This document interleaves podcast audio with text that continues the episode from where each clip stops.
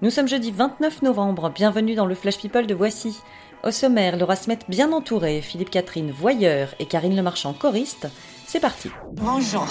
Qu'est-ce que c'est, Qu'est-ce que- qu'est-ce qui se passe? Je n'aime pas dire du mal des gens, mais effectivement, elle est gentille.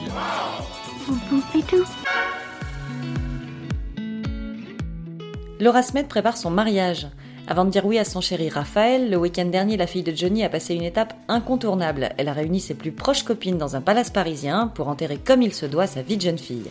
Elles étaient une vingtaine à faire la fête, mais non, Laetitia n'était pas là. Philippe Catherine raconte dans Society qu'il habite juste en face du footballeur Neymar.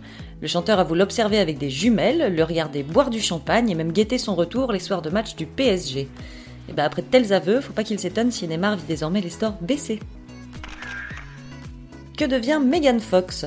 Passionnée d'archéologie et d'énigmes historiques, la bombe a abandonné les blockbusters en bikini, elle se consacre désormais à une émission de télé qui part explorer des sites antiques et mystérieux. Une reconversion au croisement entre Stéphane Bern et Jamie, mais en plus sexy.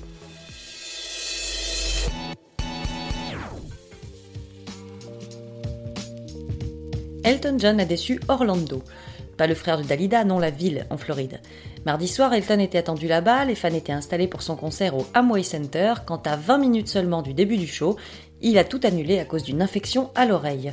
Alors oui, c'est contrariant, mais c'est toujours plus honnête qu'un playback. Six mois après de premières accusations, cinq nouvelles femmes témoignent dans Mediapart des violences sexuelles qu'elles auraient subies de la part de Luc Besson. Étudiantes, mannequins ou assistantes, elles évoquent toutes des comportements déplacés de la part du réalisateur. On attend maintenant qu'il donne sa version des faits.